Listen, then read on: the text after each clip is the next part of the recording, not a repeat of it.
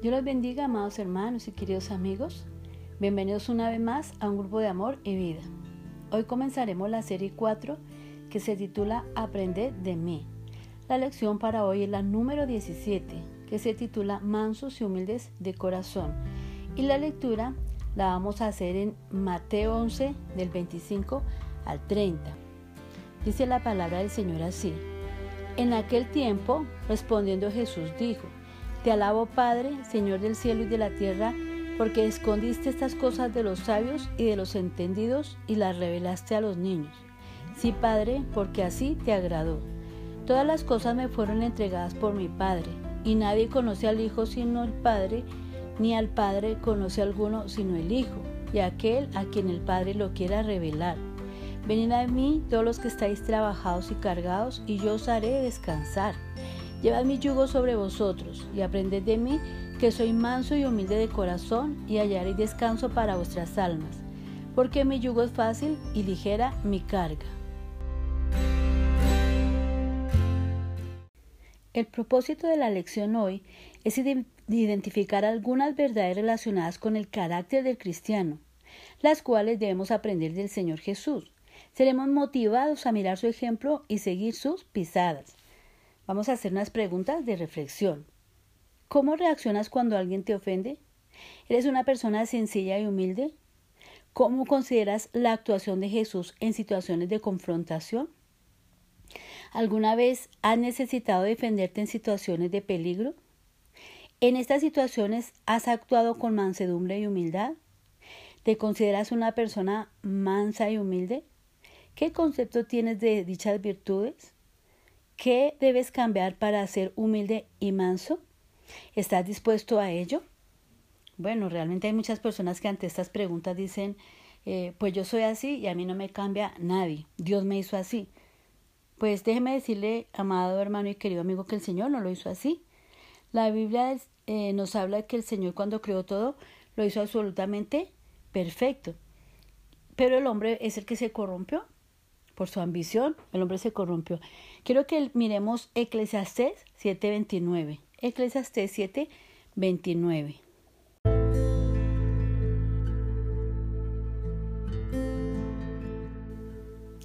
He aquí, solamente esto hallado, que Dios hizo al hombre recto, pero ellos buscaron muchas perversiones.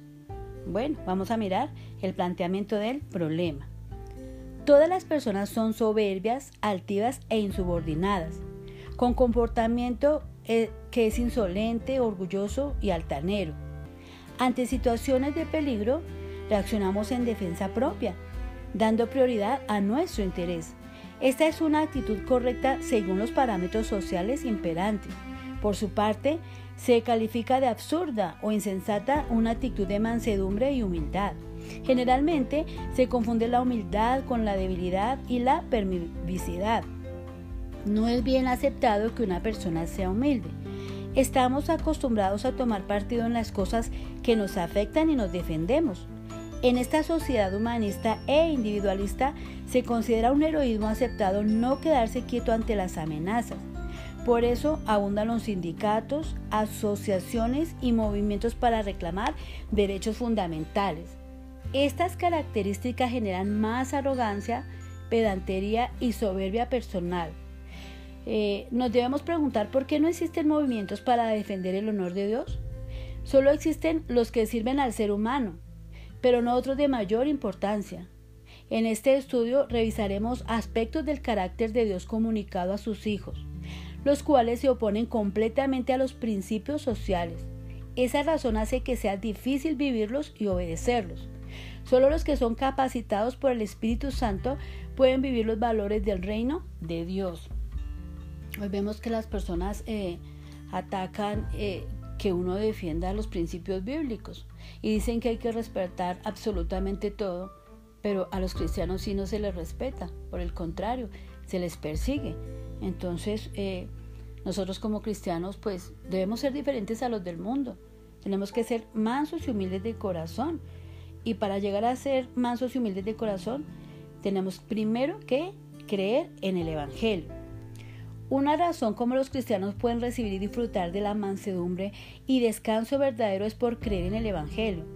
Al ser este mensaje una buena de esperanza y vida eterna, trae descanso, alivio y solaz genuino. Reconocemos que el Evangelio se revela en Jesucristo. Su obra y mensaje son vida y amor al pecador. Nadie puede tener una esperanza sino a través de Cristo. Por consiguiente, conocer el Evangelio, que la buena noticia de salvación y vida eterna, solo es posible por la gracia de Dios, revelada en Jesucristo. Es un misterio revelado solo a los elegidos desde la eternidad para tal propósito. Ninguna persona dotada intelectualmente con habilidad de análisis posibilita dicha comprensión. Por el contrario, es para los niños, los pocos instruidos, los que reconocen su necesidad espiritual, es decir, para los que el Señor está llamando y llevando poderosamente a su conocimiento. Por eso la Biblia dice, en aquel tiempo, respondiendo Jesús dijo, Te alabo Padre, Señor del cielo y de la tierra, porque escondiste estas cosas de los sabios y de los entendidos y las revelaste a los niños. Sí, Padre, porque así te agradó. Solo leímos en el versículo 25 y 26. Según la libre y soberana voluntad divina, han sido capacitadas algunas personas para recibir y creer en el Evangelio.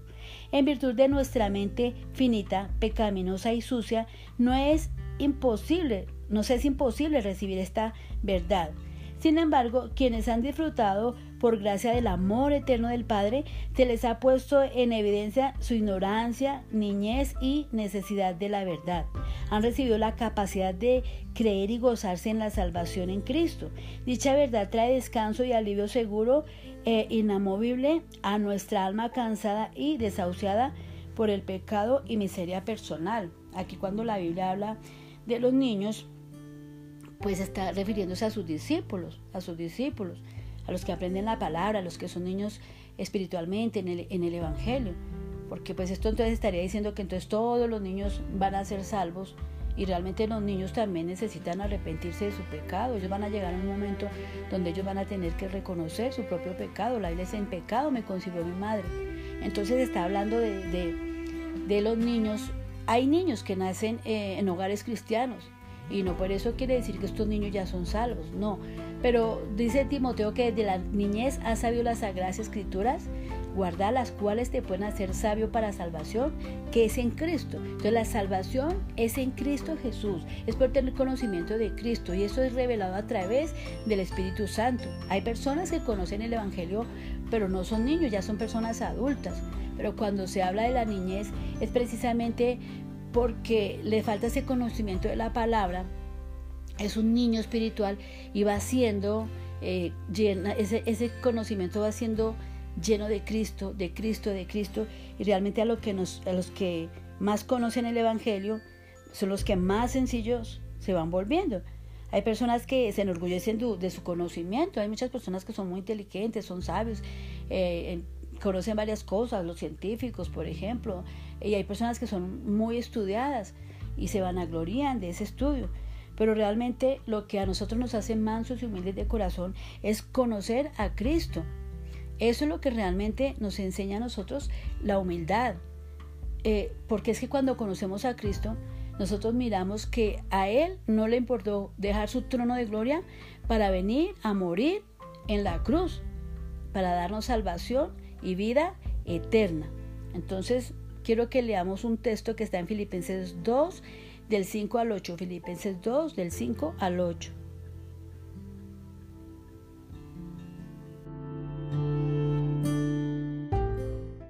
Filipenses 2, del 5 al 8 dice, Haya pues en vosotros este sentir que hubo también en Cristo Jesús, el cual, siendo en forma de Dios, no estimó el ser igual a Dios como cosa a que aferrarse, sino que se despojó a sí mismo tomando forma de siervo, hecho semejante a los hombres, y estando en la condición de hombre se humilló a sí mismo, haciéndose obediente hasta la muerte y muerte de cruz. Por lo cual Dios también le exaltó hasta lo sumo y le dio un nombre que es sobre todo nombre. Bueno, este último que leí fue el versículo 9. Y lo leí porque es que en la muerte el Señor Jesucristo fue humillado, pero en su reacción fue exaltado. Ahí podemos ver la grandeza de nuestro Dios y la humildad de nuestro Dios. Por eso el segundo punto dice que seremos mansos y humildes de corazón por venir a Cristo. Una vez hemos sido objetos del amor de Dios por medio de Cristo, el Espíritu Santo nos convence de nuestra incapacidad y nos trae a Cristo para ser regenerados, dándonos fe para creer en Él y el valor de reconocer nuestros pecados. Y cuando Él venga, convencerá al mundo de pecado, de justicia y de juicio. De pecado por cuanto no creen en mí. San Juan 16, 8 y 9. Produce arrepentimiento a nuestro ser y hace de nosotros una nueva creación, el Espíritu Santo. Además nos reconcilia con Dios. Si tú estás cansado y fatigado por los problemas y sin sabores normales de la vida, debes llegar a Jesús para tener vida abundante. Solo Cristo, por su gracia infinita, cambia nuestro carácter y nos hace mansos y humildes de corazón, según su ejemplo de vida. Venid a mí todos los que estáis trabajados y cargados, y yo os haré descansar. Llevad mi yugo sobre vosotros, y aprended de mí que soy manso y humilde de corazón, y hallaréis descanso para vuestras almas. Versículos 28 al 30. Jesús mismo nos invita a ir a Él y nos garantiza descanso y solace espiritual. En la actualidad hay muchos medicamentos para el descanso físico, mental y biológico. Sin embargo, solo hay una respuesta para el descanso espiritual. Cristo es esa respuesta. Él, por su ejemplo, testimonio y mensaje, da verdadera esperanza y segura respuesta al cansancio. Además, nos invita a aprender de Él, su carácter justo, su vida sosegada, su amor al Padre, su amor a los enemigos, su humildad ante las pruebas, su gozo y ternura hacia la gente, hacen que Él sea el único modelo de carácter y vida a seguir. El tercer punto también nos dice que seremos mansos y humildes de corazón por conocer al Padre. Ser mansos y humildes de corazón es una virtud espiritual dada por Dios y revelada en Cristo Jesús. Nadie puede llegar a hacerlo por sí mismo. No obstante, quienes son traídos a Cristo pueden conocer el amor del Padre y disfrutar de su maravillosa e incomparable gracia. De lo contrario, viviremos con, eh, pues con amargura, frustración y cansancio cargados y agobiados emocional, física y espiritualmente. Por eso Jesús nos revela la voluntad del Padre por el Evangelio. Veamos el siguiente texto. Jesús dijo, Te alabo Padre, Señor del cielo y de la tierra, porque escondiste estas cosas de los sabios y de los entendidos y las revelaste a los niños. El mismo Señor alaba al Padre. El Señor fue ejemplo de obediencia eh, nosotros también debemos ser obedientes y nuestra eh, obediencia es por fe a lo que Cristo hizo por nosotros. Eh, por la revelación de Dios en Cristo podemos conocer el verdadero y único amor. No hay verdad más grande y noticia más trascendental que la de un Padre celestial tierno y amoroso que se propuso salvar a los suyos desde la eternidad. Esta decisión especial la tomó por su buena voluntad y agrado salvarlos le satisfizo y llenó de alegría. Sí, Padre, porque así te agradó.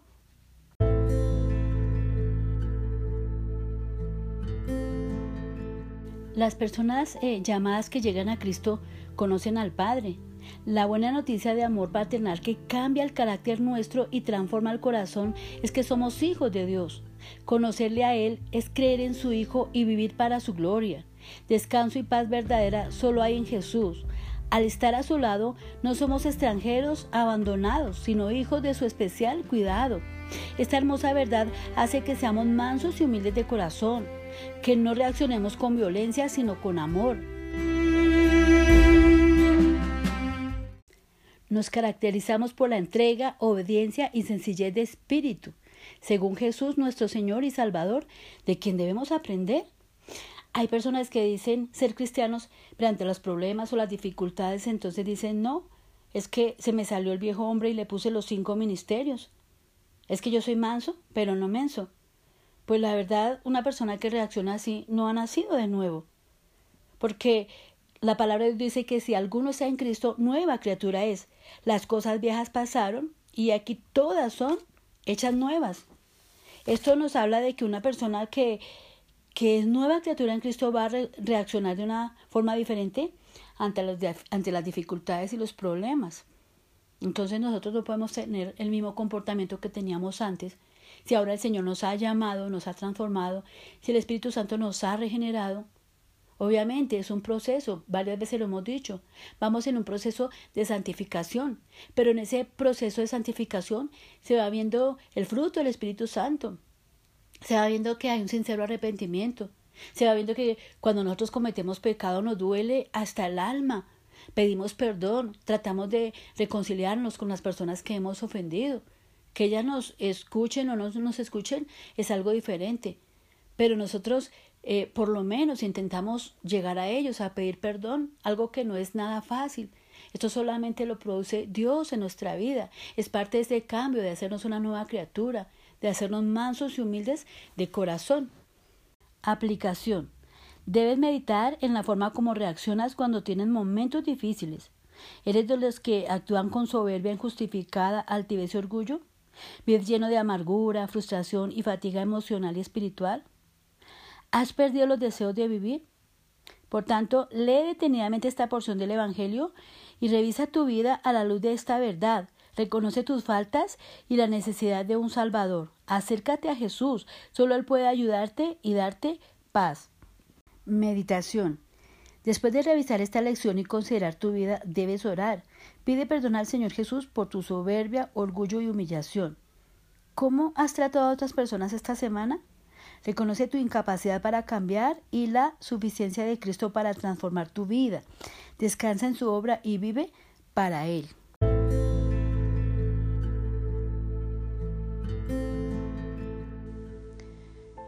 Oremos.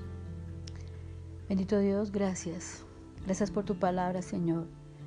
Gracias porque esta es la tercera vez que estudiamos esta lección, Señor, y es que realmente necesitamos, Señor, Recordar que debemos ser mansos y humildes de corazón porque ejemplo tenemos.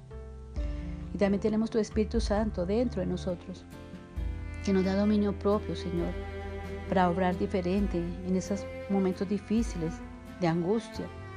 A veces pasamos, Señor, por situaciones donde nos descontrolamos, Señor, pero al recordar tus palabras, Señor, que tú eres nuestra paz, entonces, Señor, eh, el Espíritu Santo intercede por nosotros en nuestra debilidad y somos ayudados, somos socorridos, somos asistidos por ti, oh Dios, por lo cual te agradecemos.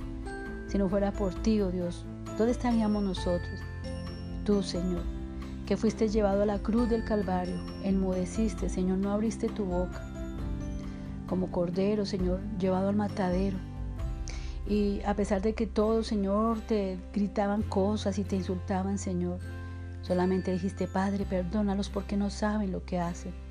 Ayúdanos, Señor, para aprender esto que, que es digno de ti, Señor. Que si realmente confiamos y descansamos en ti, oh Dios, eh, sabemos que las cosas que suceden a nuestro alrededor están controladas por ti.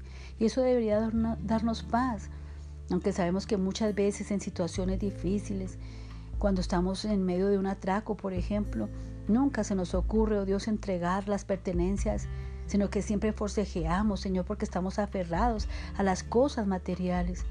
Pero qué bueno sería entregar lo que nos están pidiendo y no solamente, sino el Evangelio. Aunque tengo que reconocer, Señor, yo misma no lo he hecho. Pero sabemos que vamos en ese proceso de crecimiento, Señor. Ahí vamos por ese camino que tú nos llevas. Y en ese camino, Señor, nos estás enseñando. Y tú eres un Dios maravilloso que todo lo puede. Y, vamos siendo perfeccionados y sabemos que la perfección será hasta cuando tú vengas o cuando ya, Señor, te acuerdes de nosotros y nos lleves, nos apartes de esta vida. Pero mientras tanto, Señor, seguimos clamando, seguimos suplicando, porque cuando hemos estado en esas situaciones difíciles y nuestro comportamiento no ha sido digno de ti, es porque nos hemos descuidado en la oración, Señor, en el estudio de la palabra, en el congregarnos, en aquellos medios de gracia que tú nos has dado para crecer, Señor, espiritualmente. Otras personas sencillamente porque no cuentan, Señor, con la gracia tuya, con el favor tuyo, y siempre van a estar así llenos de soberbia, Señor.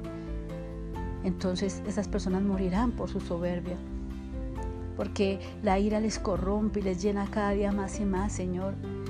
Pero gracias por aquellos que tú has apartado, Dios, para mostrar la gloria de Cristo en nuestras vidas. Danos vasijas útiles, Señor, esas vasijas de barro que tú transformas cada día más y más para que mostremos la gloria tuya, Señor, que no es nada fácil, pero como es tu gloria, Señor, y esa transformación en nuestras vidas, cuando el proceso, Señor, sea completado. Y a medida que vamos creciendo en santidad, Señor, vamos obrando de una manera diferente, nuestro temperamento va cambiando. Eres tú quien nos transformas. A veces pensamos que somos nosotros. Tal vez decimos incluso, vean cómo he cambiado, porque ni siquiera reconocemos que eres tú quien obras en nuestras vidas. Es parte del orgullo, del orgulloso que somos.